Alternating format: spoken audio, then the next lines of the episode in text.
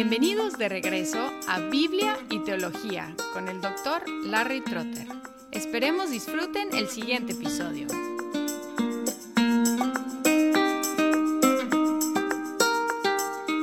En el último episodio hablamos sobre los tres oficios de Cristo, profeta, sacerdote y rey. Ahora vamos a pasar unos episodios hablando de su sacerdocio en particular, enfocándonos en su muerte. Pero antes de hablar de su muerte y su obra de expiación o de propiciación o de satisfacción, debemos hablar de su vida porque la ley tiene demandas, tanto positivas, mandatos, como negativas, prohibiciones, cosas que hacer y cosas que no hacer. Y también tiene penales, tiene castigos cuando uno no hace lo que debe hacer o hace lo que no debe hacer. Los seres humanos hemos transgredido las demandas de la ley e incurrido en castigo. Y como la ley moral de Dios es permanente, tiene que haber una satisfacción de la justicia expresada en la ley. Aquí entra la obra de Cristo y distinguimos entre la obediencia activa y la obediencia pasiva de Cristo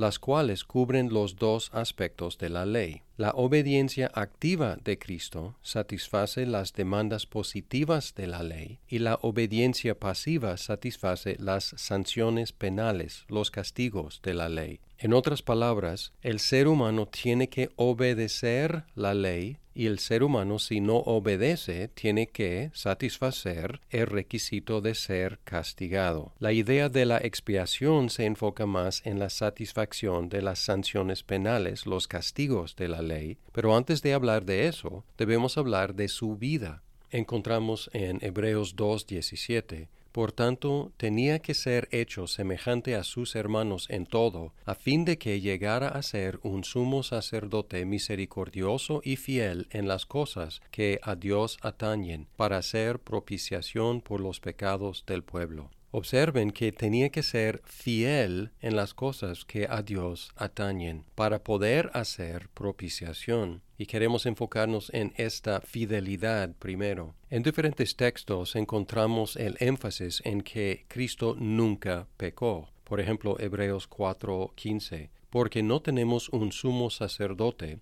que no pueda compadecerse de nuestras flaquezas, sino uno que ha sido tentado en todo como nosotros, pero sin pecado. Cristo nunca pecó, y aun sus enemigos no pudieron condenarle por haber pecado.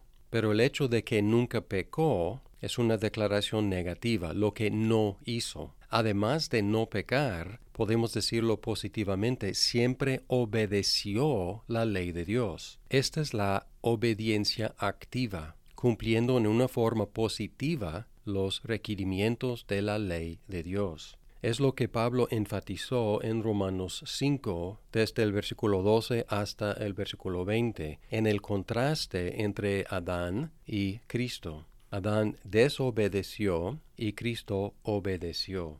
En el 19 dice, porque así como por la desobediencia de un hombre los muchos fueron constituidos pecadores, así también por la obediencia de uno los muchos serán constituidos justos. Después hablaremos de la doctrina de la justificación, ser constituidos justos, pero por lo pronto observamos que hay un contraste entre Adán el desobediente y Cristo el obediente, y los dos como cabezas de sus familias. Así que cuando hacemos la pregunta ¿qué hizo Cristo por mí? Además de decir lo obvio, Cristo murió por mí, podemos también declarar Cristo vivió por mí, Cristo cumplió la ley de Dios por mí, Cristo satisfizo los requisitos de la ley moral de Dios en mi lugar. Como mi representante obedeció perfectamente.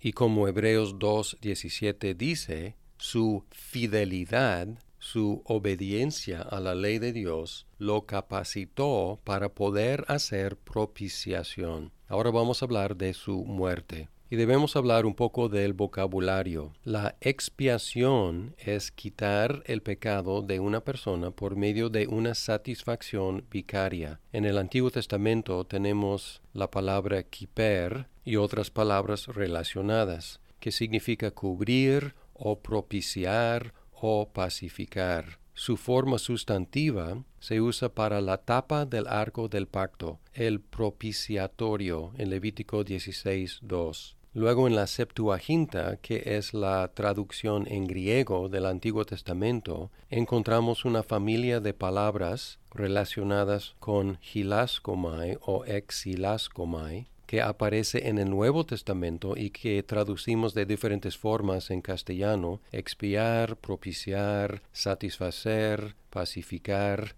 por ejemplo, en Lucas 18:13, el recaudador de impuestos, de pie y a cierta distancia, no quería ni siquiera alzar los ojos al cielo, sino que se golpeaba el pecho, diciendo, Dios, ten piedad de mí, pecador. Es este verbo, Dios, sé propicio hacia mí, propíciame.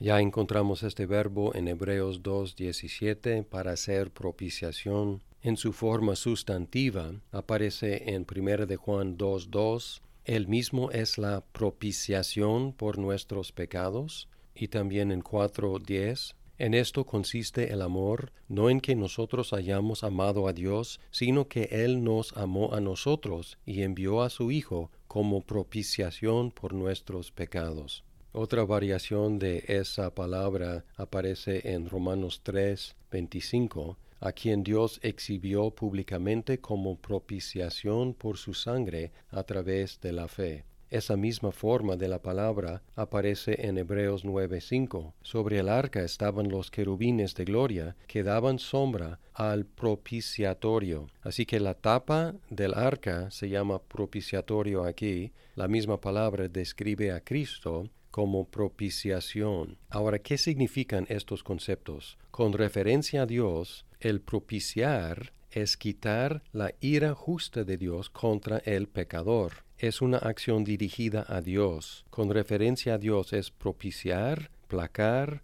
o pacificar. El efecto para el pecador es cubrir sus pecados, es quitar la culpa de sus pecados. Podríamos distinguir entre propiciación y expiación de esta forma. Cristo propició a Dios satisfaciendo la justa demanda de castigo y así quitó la justa ira de Dios hacia los suyos. Él expió nuestros pecados, quitando la culpa de nuestros pecados delante de Dios. Los conceptos están relacionados, pero la propiciación se dirige a Dios, mientras que la expiación tiene referencia a nuestros pecados. Otra forma de decirlo, propiciar es algo personal, expiar es algo legal. En su exposición del ministerio sacerdotal de Cristo, Hebreos aplica estos conceptos del día Yom Kippur, el día de expiación. En 9, 23 al 28 Dice, por tanto fue necesario que las representaciones de las cosas en los cielos fueran purificadas de esta manera, pero las cosas celestiales mismas con mejores sacrificios que estos, porque Cristo no entró en un lugar santo, hecho por manos, una representación del verdadero, sino en el cielo mismo,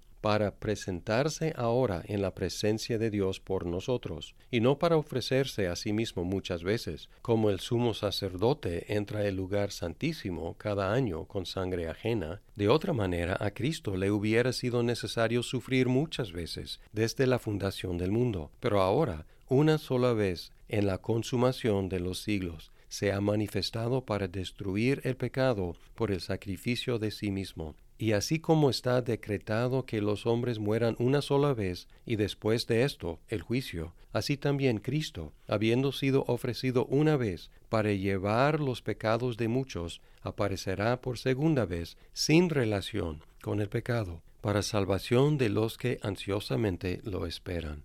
Y luego en el 13, versículos 11 y 12, dice, porque los cuerpos de aquellos animales cuya sangre es llevada al santuario por el sumo sacerdote como ofrenda por el pecado, son quemados fuera del campamento, por lo cual también Jesús, para santificar al pueblo mediante su propia sangre, padeció fuera de la puerta.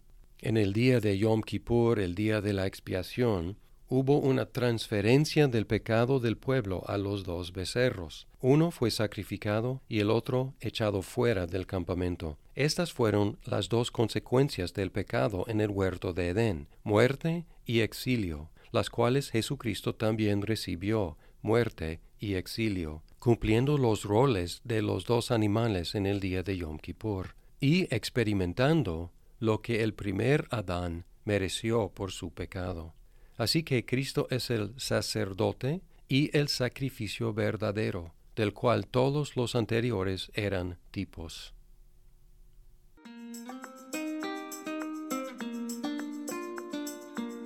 Muchas gracias por escuchar este episodio. Si estás disfrutando Biblia y teología, por favor compártelo con tus amigos. Hasta pronto.